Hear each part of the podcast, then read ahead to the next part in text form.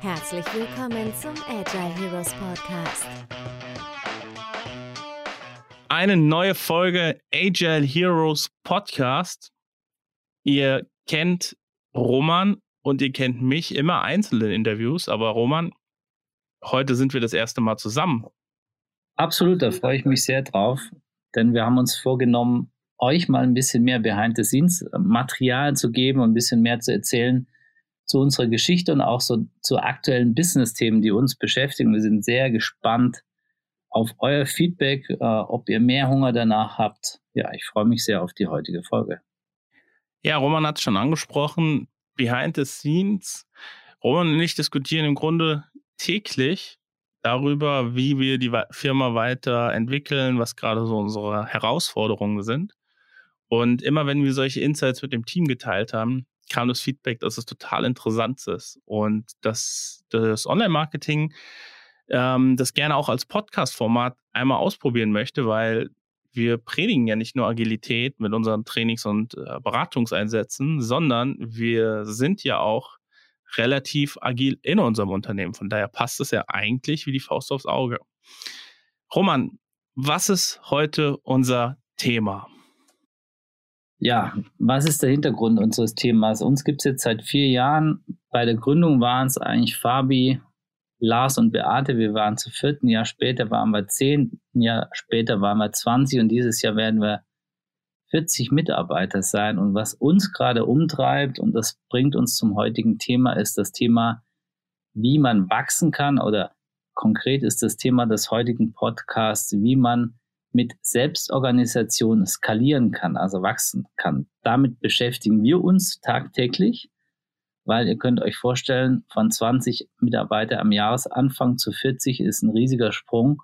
Uh, uns beschäftigen da die täglichen, aber auch strategisch op äh, und operativen Fragen, wie man so ein Wachstum hinbekommt. Und wir sind die letzten drei Jahre jedes Jahr über 100 Prozent gewachsen. Und ihr könnt euch vorstellen, von Jahr zu Jahr wird 100% Wachstum immer anspruchsvoller, weil wenn wir nächstes Jahr wieder 100% wachsen, sind es 40 zu 80, im Folgejahr wären es 80 zu 160. Ja, und mit solchen Fragen oder mit dieser Fragestellung wollen wir uns heute beschäftigen, Fabi, oder? Yes, genau darum geht's. Thema Skalierung von Unternehmen, das auch natürlich mit Skalierung von agilen Teams zu tun hat.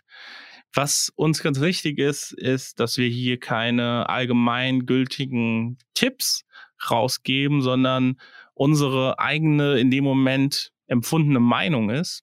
Und wir jederzeit ähm, gerne darüber diskutieren möchten und äh, ja einfach euch teilhaben lassen wollen an unseren Gedanken, an unseren Emotionen, an unseren Strategien, die ja in dem Moment sehr gut auf das Unternehmen Agile Heroes passen.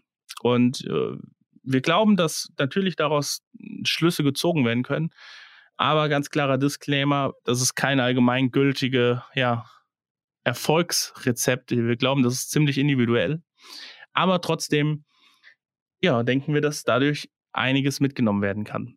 Roman, kommen wir zum Thema. Das, wir hatten ja heute im Vorgespräch darüber gequatscht, okay, über was, was treibt uns eigentlich so rum? Da war dein Vorschlag, ja, eigentlich das Thema Skalierung ist so doch eigentlich das, was uns am meisten gerade rumtreibt.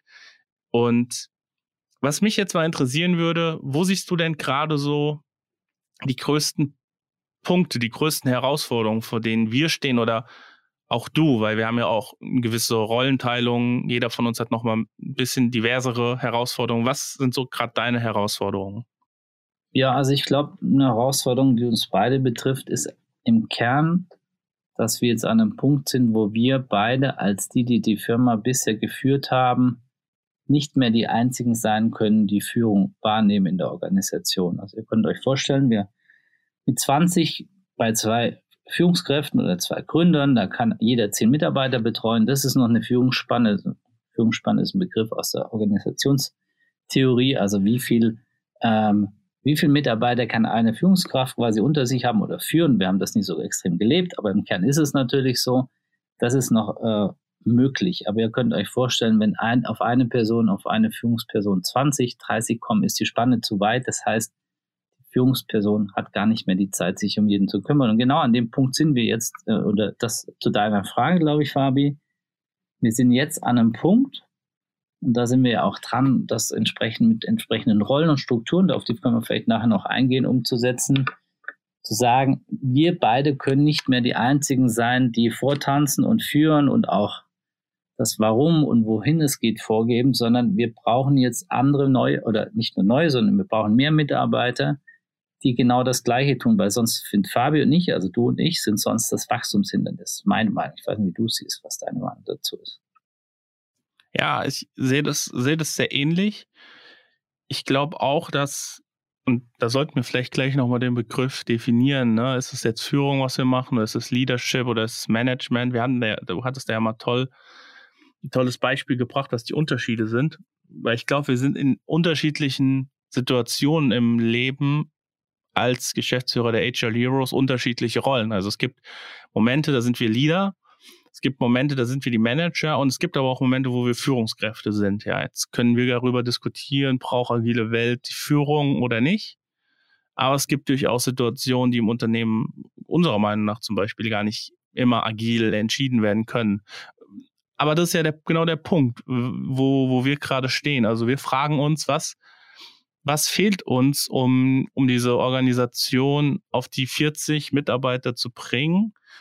Oder eigentlich sogar, was fehlt uns, damit wir die Firma auf die 80 Mitarbeiter bringen und das aber auch richtig halten können? Weil ich glaube, die Menschen einstellen ist ja nicht das Problem, sondern das Problem ist ja diese Anzahl in, an Individuen und Talenten richtig einzunorden. Und ich glaube auch, dass das nicht möglich ist, ab einer gewissen Größe durch Roman und ja, durch, durch uns beide.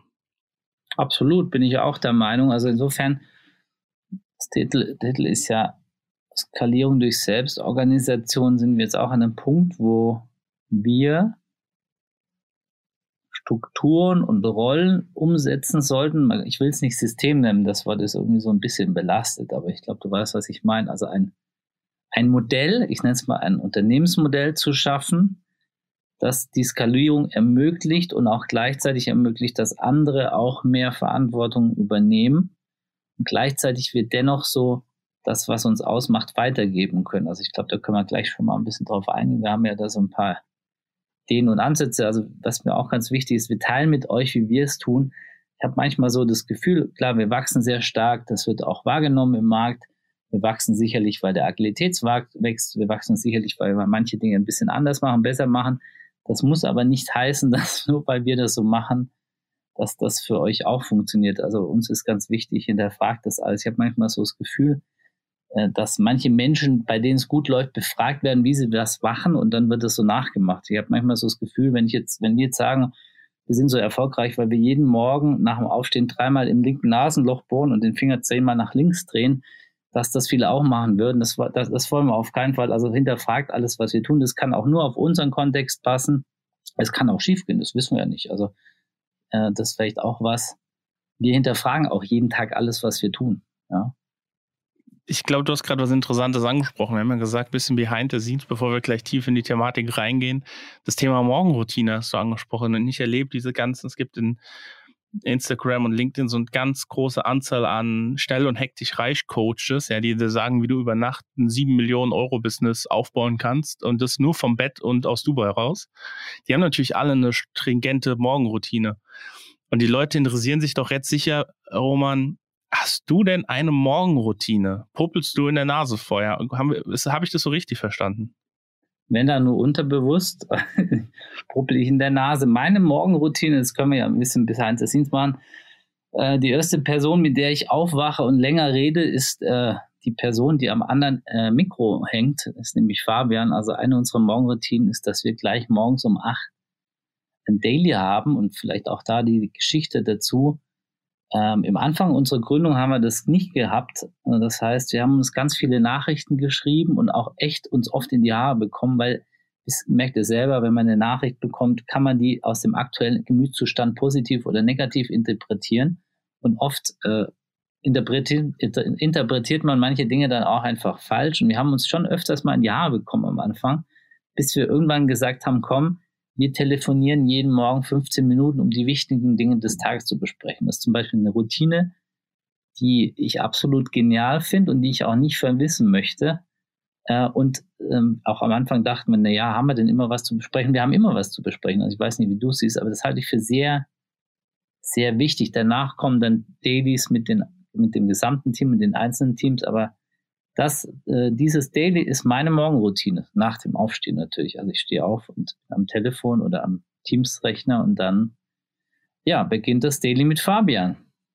Wie romantisch, dass ich deine erste Person bin, mit der du länger redest am Morgen. Das wusste ich bis jetzt gar nicht. Was ist denn, ähm, das habe ich hier letzt bei einem coolen YouTube-Video gesehen, ähm, was ist denn deine erste App, die du morgens als erstes äh, öffnest? Ähm, die erste App morgens ist WhatsApp, glaube ich. Und ich schaue, ob die Familie irgendwas geschickt haben oder Freunde, Freundinnen und so weiter. Das ist bei mir die erste Routine. Aber Frage zurück an dich, lieber Fabi. Ähm, außer der äh, von dir auch geliebten Morgenroutine des Dailies mit mir, gibt es weitere Morgens, Morgenroutinen? Nee, also ich bin tatsächlich kein äh, Elon Musk äh, Morgenroutine. Ich stehe um 4.30 Uhr auf, Mensch, und gehe noch mal eine Runde joggen, damit ich super produktiv bin und lese noch eine halbe Stunde Buchtyp. Sondern ich bin auch echt der Typ, der sein, der, ich habe den Wecker auch äh, relativ kurz vor dem Daily klingeln. Dann, wir arbeiten alle im Homeoffice, dann stehe ich auf. Wenn, meistens reicht die Zeit, hole ich mir noch ein Käffchen, dann stelle ich mich an meinen Schreibtisch, weil ich habe seit neuestem einen höhenverstellbaren Schreibtisch, um meinen Rücken zu schonen. Und äh, check vielleicht nochmal kurz alles durch, so die Apps, die wir so haben, wo wir rüberkommen, wir kommunizieren und dann dauert es keine 10, 15 Minuten, bis dein Name auf meinem Handy erscheint oder ich dich anrufe. Und da ist meine Morgenroutine tatsächlich gleich und damit müssen wir eigentlich jeden enttäuschen, weil um ein erfolgreiches äh, Millionen-Business aufzuziehen, braucht man keine Morgenroutine, wo man um 4 Uhr aufsteht und joggen geht vorher. Ja, also das ist so meine Erkenntnis und damit auch ein Gruß an die ähm, ganzen Mindset-Coaches da draußen.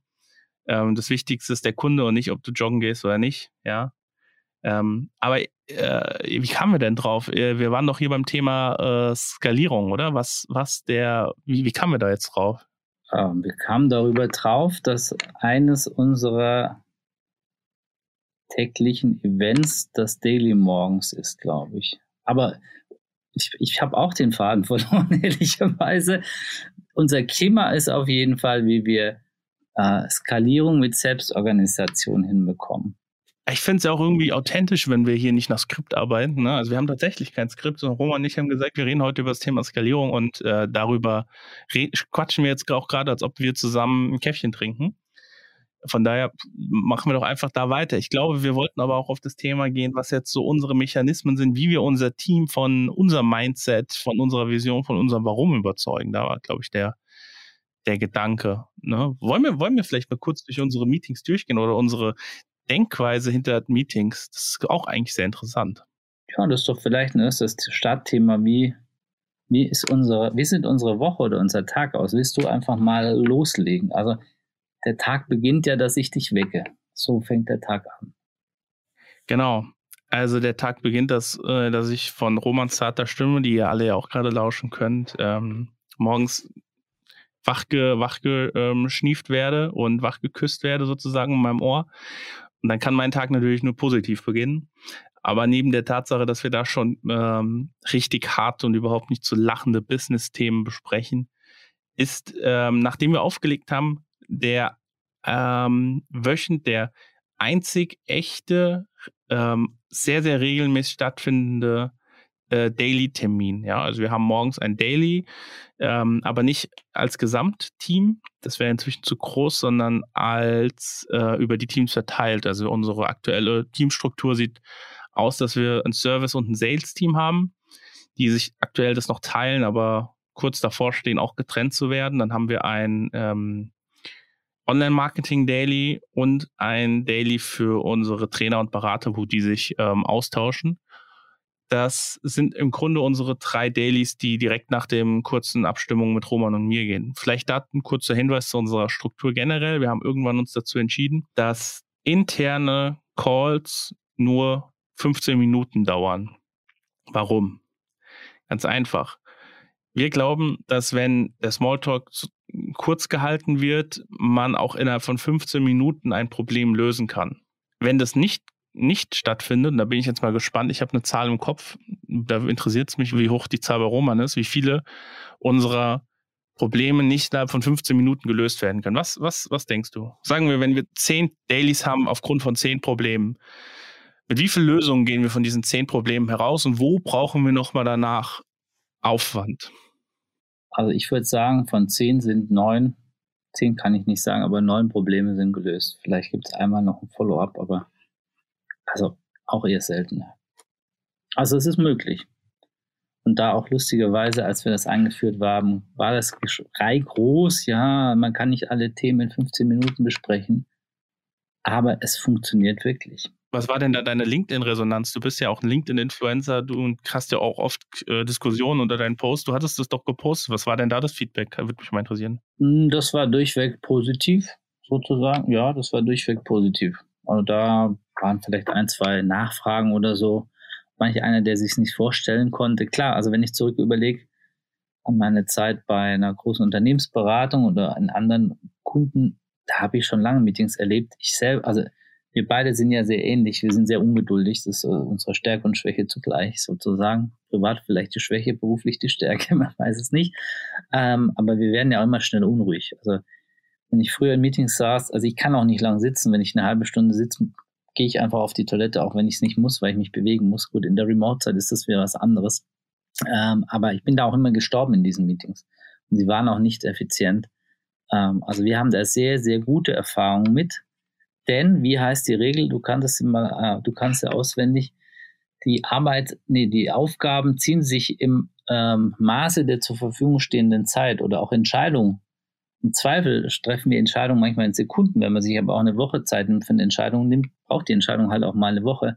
Bei uns ist es eher so, dass wir lieber schnell Entscheidungen treffen und die können auch mal falsch sein. Dann treffen wir schnell wieder eine bessere Entscheidung, als dass wir uns zu lange zu viel Zeit nehmen, eine Entscheidung zu treffen oder im Zweifel eine Entscheidung nicht getroffen zu haben.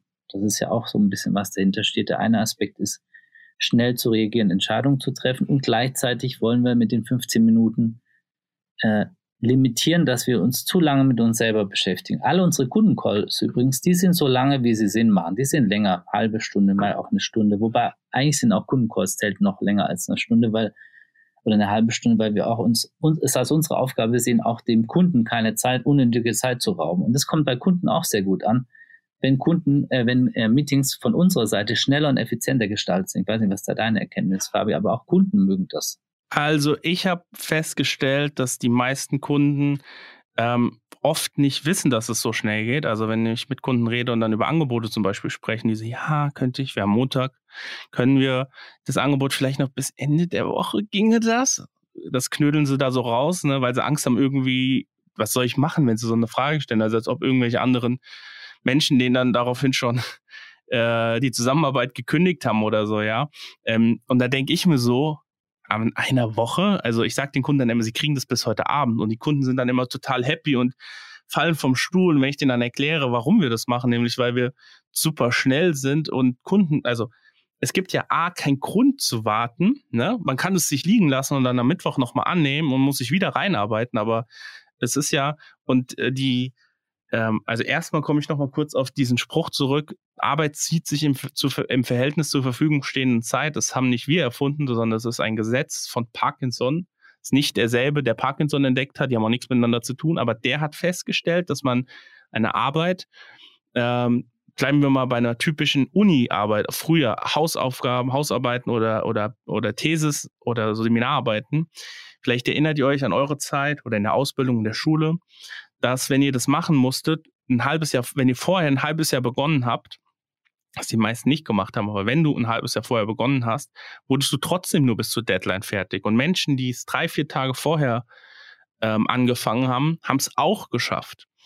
Und das Gesetz besagt im Grunde genommen, je mehr Zeit du für Arbeit hast, desto mehr füllst du sie mit Bullshit. Das ist, darum geht's im Grunde genommen. Und das haben wir bei Meetings wahrgenommen. Und wir sind noch gar nicht so krass, weil Elon Musk, die, der macht nur fünf Minuten Meetings. Fünf Minuten, das kann ich mir Stand heute auch nicht vorstellen. Ja, aber vielleicht ist unser Mindset oder mein Mindset einfach nur beschränkt.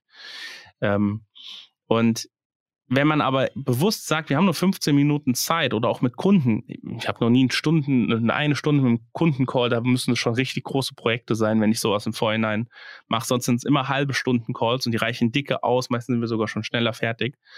Und ich glaube, wenn du die Kunden managst und einfach keine Probleme machst, also wenn du kein Impediment bist für deinen Kunden und deinen Kunden auch zeigst, dass es einfache Lösungen gibt, dann sind auch Kundencalls relativ schnell rum. Also da bin ich absolut, sehe ich das absolut gleich wie du. Von daher, das ist unsere, unser Meeting-Gedanke von der, von der Zeit.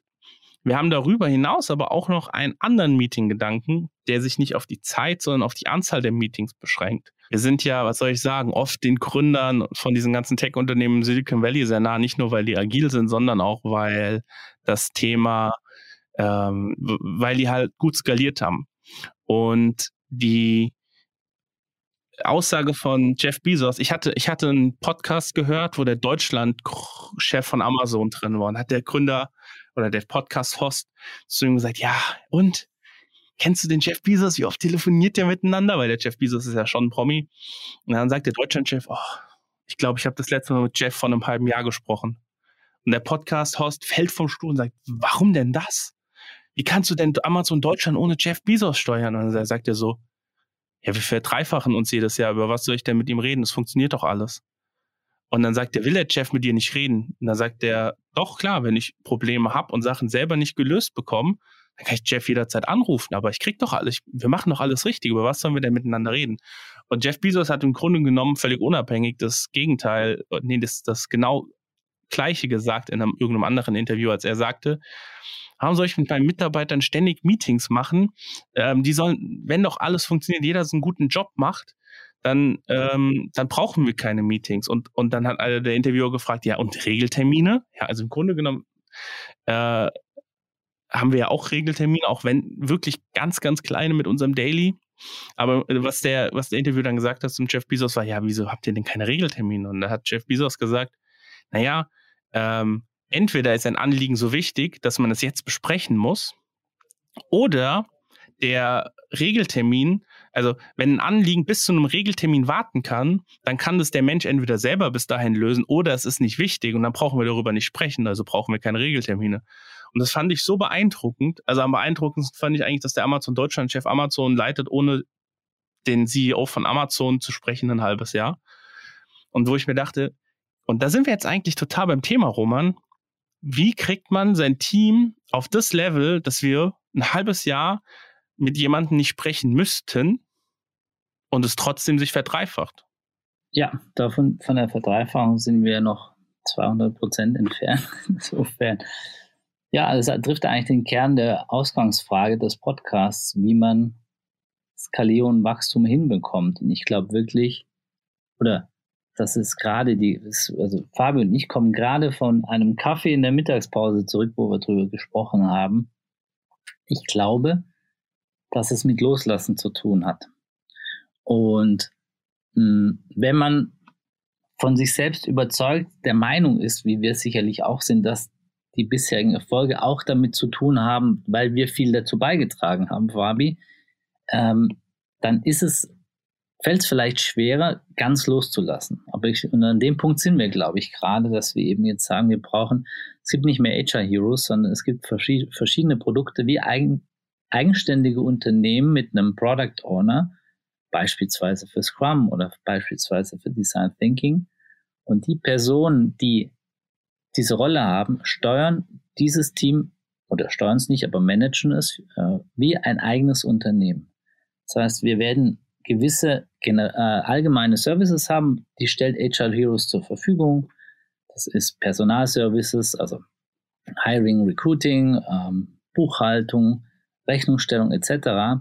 Aber diese Teams, die am Kunden sind, arbeiten total eigenständig und auch mit einer eigenen P&L. Heißt für uns auch, dass wir total loslassen und dass wir, das ist auch schon wieder ein Insight, worüber wir vorhin diskutiert haben, was uns da noch ein bisschen davon abhält, ist natürlich eine gewisse Inkongruenz, wenn wir sagen, okay, dieser Product Owner für Scrum hat, kann alle Entscheidungen selber treffen mit seinem Team, denn von der Haftung oder unternehmerischen Verantwortung, wenn es schief geht, ist es ja immer noch dein und mein Geld, Fabi. Also, oder wir sind, also wenn es schief, keine Ahnung, alle Product Owner probieren total viel aus und es geht schief, sind immer noch wir die Geschäftsführer, die haften und die quasi bei uns die Firma gehört, äh, den Schaden haben. Das ist eine gewisse Inkonkurrenz und das ist auch was für, also würde mich jetzt auch deine Meinung interessieren, Fabi. Und, äh, da teilen wir jetzt mit euch, liebe Zuhörer, unsere, die, unsere aktuellen Gedanken, für die wir auch noch keine Lösung haben. Also vielleicht auch das. Unser Podcast ist nicht dafür da, euch jetzt, wie vorhin erwähnt von Fabi, zu erzählen, welche Morgenroutine euch erfolgreicher, schöner oder äh, toller werden lässt, sondern wir teilen mit euch auch offene Gedanken und Punkte, wo wir gerade selber noch nicht wissen, wo es hingeht oder wo wir noch selber ja eine Entscheidung treffen müssen. Die Frage ist, die ich mir dabei stelle, also das, wie du auf das Modell kamst, das, das ähm, weiß ich ja und ich finde auch das gut. Die Frage ist ja jetzt nur noch, wie kriegt man die beteiligten Mitarbeiter so committed, dass sie, dass sie voll committed sind, dass sie die Verantwortung im vollen Maße tragen. Dabei meine ich nicht äh, die Verantwortung, dass das Produkt am Markt erfolgreich ist, sondern auch dafür die Verantwortung tragen, dass das Produkt am Markt, wenn es nicht erfolgreich ist. Ich hatte, Roman und ich werden, ähm, wir lassen uns regelmäßig von Experten coachen, sind da auch bereit, also wirklich Koryphäen zu holen auf verschiedensten Gebieten. Du kannst ja gleich noch was sagen, woher du diese Idee hast mit äh, diesen, oder ja, nicht die Ideen, sondern woher diese ja. Sachen kamen, ähm, wo wir uns haben inspirieren lassen. Aber eine Sache, die möchte ich erwähnen, da geht es um ähm, die Gewinnbeteiligung. Es gibt viele Menschen, die sagen immer, ja, ich hätte gerne eine Gewinnbeteiligung. Also sie wollen quasi beteiligt werden, wenn alles erfolgreich ist. Das klingt gut, oder? Roman, wie wär's? Eine Sechser im Lotto, äh, du, du kriegst 100.000, äh, wenn der Sechser im Lotto kommt, aber du musst keinen Einsatz dafür zahlen. Klingt doch eigentlich gut, ne? Kann ich nichts falsch machen, ja. Ja, richtig. Man kann nichts falsch machen. Und da kam unser ähm, guter Freund Holger Ratgeber, ihr kennt das äh, Buch von ihm, Pinguin-Prinzip oder auf Englisch heißt es? Our Iceberg is melting. Und der Holger hatte zu uns in einem Coaching gesagt, klar, Gewinnbeteiligung könnt ihr immer machen. Aber kurze, kurze Korrektur, Fabian oder Roman, ich weiß nicht, wer von uns das sagte. Es heißt Gewinn- und Verlustbeteiligung. Und da habe ich mir gedacht, you're absolutely right das ist eine Gewinn- und Verlustbeteiligung. Aktuell haben wir diese, wir haben keine, also unsere Mitarbeiter haben keine ähm, volle Beteiligung an diesem Unternehmen, sei es auf Basis von also Berechnungen oder offiziellen Anteilen. Ja, das heißt, es, es kann ja eigentlich gar nicht sein, dass jemand 100% committed ist, weil er weder rechtlich noch mit finanziellen Mitteln dafür da gerade steht. Ne? Also es gibt ja immer Gehalt. Klar, wenn man, wenn die Firma pleite ist, gibt es auch kein Gehalt, aber dann kann man natürlich eine andere Firma sich suchen. Also es ist halt nicht der Ruin, vor dem man steht, wie wenn man 100% dahinter committed ist mit Shares. Das, wär, das ist jetzt so die Sicht, die ich habe. Ob, ob das jetzt richtig ist, ist, ist, ist natürlich die Frage, die wir, weiß ich nicht, ob wir die hier beantworten können, aber bin ich auf jeden Fall auf das Zuhörerfeedback gespannt. Was, wie siehst du es denn mit dem Verlust, also den echten Anteilen, also den echten, nicht echten, unbedingt rechtlich gesehen, aber auf jeden Fall auf den Anteilen Richtung Shares, Roman? Ja, ich bin da vollkommen bei dir. Ich habe ja große Beratungen verlassen, so in den letzten Karriereschritten ähm, und kenne auch das Partnermodell und diese große Beratung hat es wie folgt gemacht, dass die Partner, also die dann in die Partnerschaft aufgenommen wurden, nicht Anteile geschenkt bekommen haben, sondern die mussten die kaufen. Das heißt, die haben entweder selbst ein Darlehen aufgenommen oder sie hatten privates Geld, das waren meistens ein paar hunderttausend Euro um sich einzukaufen. Und ich habe heute verstanden, warum das so gemacht wird, weil mh, hm, dadurch würdest du ja, wenn es nicht läuft, auch einen Verlust haben. Weil es gibt ja auch Unternehmen, die schenken Mitarbeitern Anteile, also anstatt einem Bonus kriegst du Unternehmensanteile oder Optionen. Und davon bin ich kein Fan davon, weil dann wäre es keine Verlustbeteiligung. Weil so eine ein Bonus oder Bonusaktien, die du bekommen hast, die stellen für dich ja keinen Verlust dar, weil du nichts verlierst, was du schon hattest. Wenn du aber Geld investieren musst oder ein Darlehen aufnehmen musst, um dich einzukaufen, ist das was anderes. Also ich bin da vollkommen bei dir. Ähm, deswegen bin ich auch kein Freund so, habe ja auch schon ein paar Gründungen gemacht, wenn jemand sagt, ja, ich möchte Anteile, aber ich bringe Zeit nur. Ich bringe kein Geld mit, sondern Zeit, weil verlorene Zeit wird nie, mehr, nie jemand als Verlust wahrnehmen, weil verlorene Zeit ist vorbei. Die würdest du nie als Verlust wahrnehmen. Hättest du aber 50, 100.000 Euro investiert, die dann einfach weg sind, ist das eine ganz andere Art von Commitment. Jetzt frage ich mich, bespielen wir vielleicht nicht richtig das Warum? Also haben, geben wir dem Team ein falsches Why vor? Sind wir, haben wir sie noch nicht richtig enabled, dass sie, dass sie dahinter ähm, das brauchen? Also ganz offene Frage, die sich jetzt vielleicht auch andere stellen. Also liegt es wirklich daran oder haben wir irgendwo einen Denkfehler oder Platz nach oben? Was denkst du? Na, du hast vor kurzem was Spannendes erzählt von einem Freund von dir. Vielleicht möchtest du die Geschichte erzählen vom Christian Dimanski, was er zu dir gesagt hat zum Thema Unternehmensanteile. Das fand ich sehr treffend oder interessant. Es fällt aber was ganz wichtig ist. Ich glaube, wir sind auch am Punkt, alles, was wir gerade besprechen, ich glaube, das wäre toll, wenn ihr auch alle, wenn ihr den Podcast hört, auf welchen Medien auch immer mit uns das Thema diskutiert unter den Postings, weil ich glaube, da gibt es kein wahr und falsch. Und ihr merkt ja auch, wir wissen es noch nicht, was ist wahr und falsch. Willst du die Geschichte noch erzählen oder den, weißt du, was ich meine? Ja, ja, ich weiß, was du meinst. Chris, mein Nachbar, mit dem gehe ich immer mal spazieren. Und äh, er ist auch Unternehmer. Und Roman und ich hatten kurz vorher über das Thema wieder Shares gesprochen, wie wir die ähm, Verantwortlichen richtig beteiligen, um ein hundertprozentiges Commitment darzustellen. Und dann hat der äh, Chris zu mir gesagt, er hält davon nichts. Also ist jetzt auch wieder nur eine Meinung, ne? davon können, könnt ihr halten, was, können wir alle halten, was wir wollen. Aber Chris meinte, er hält davon nichts, weil wenn Mitarbeiter unternehmerisch tätig werden wollen, dann würden sie unternehmerisch tätig werden und nicht darüber beteiligt werden wollen. Also wenn sie die volle Verantwortung übernehmen möchten, würden wollen, dann würden sie eh schon, und dafür brauchen sie uns ja nicht, die äh, Verantwortung voll übernehmen. Jetzt könnte man vielleicht aber auch gegen argumentieren, wenn ich das gerade so ausspreche, fällt mir ein, es ist ja nicht die volle Verantwortung. Ich glaube, jemand, der voll frei gründet, der weiß, was für Risiken da auf einen zukommen. Hier gründet man, hier ist man ja in einem Unternehmenskonstrukt mit doppeltem Boden und Netz und erfahrenen Unternehmern wie Roman und mich, die coachen, die, die zu beistehen, die enablen, die finanzielle, prozessuale und ähm, mentales beisteuern. Ne? Also das könnte schon wieder der Unterschied sein, je länger ich über die Aussage nachdenke, Roman.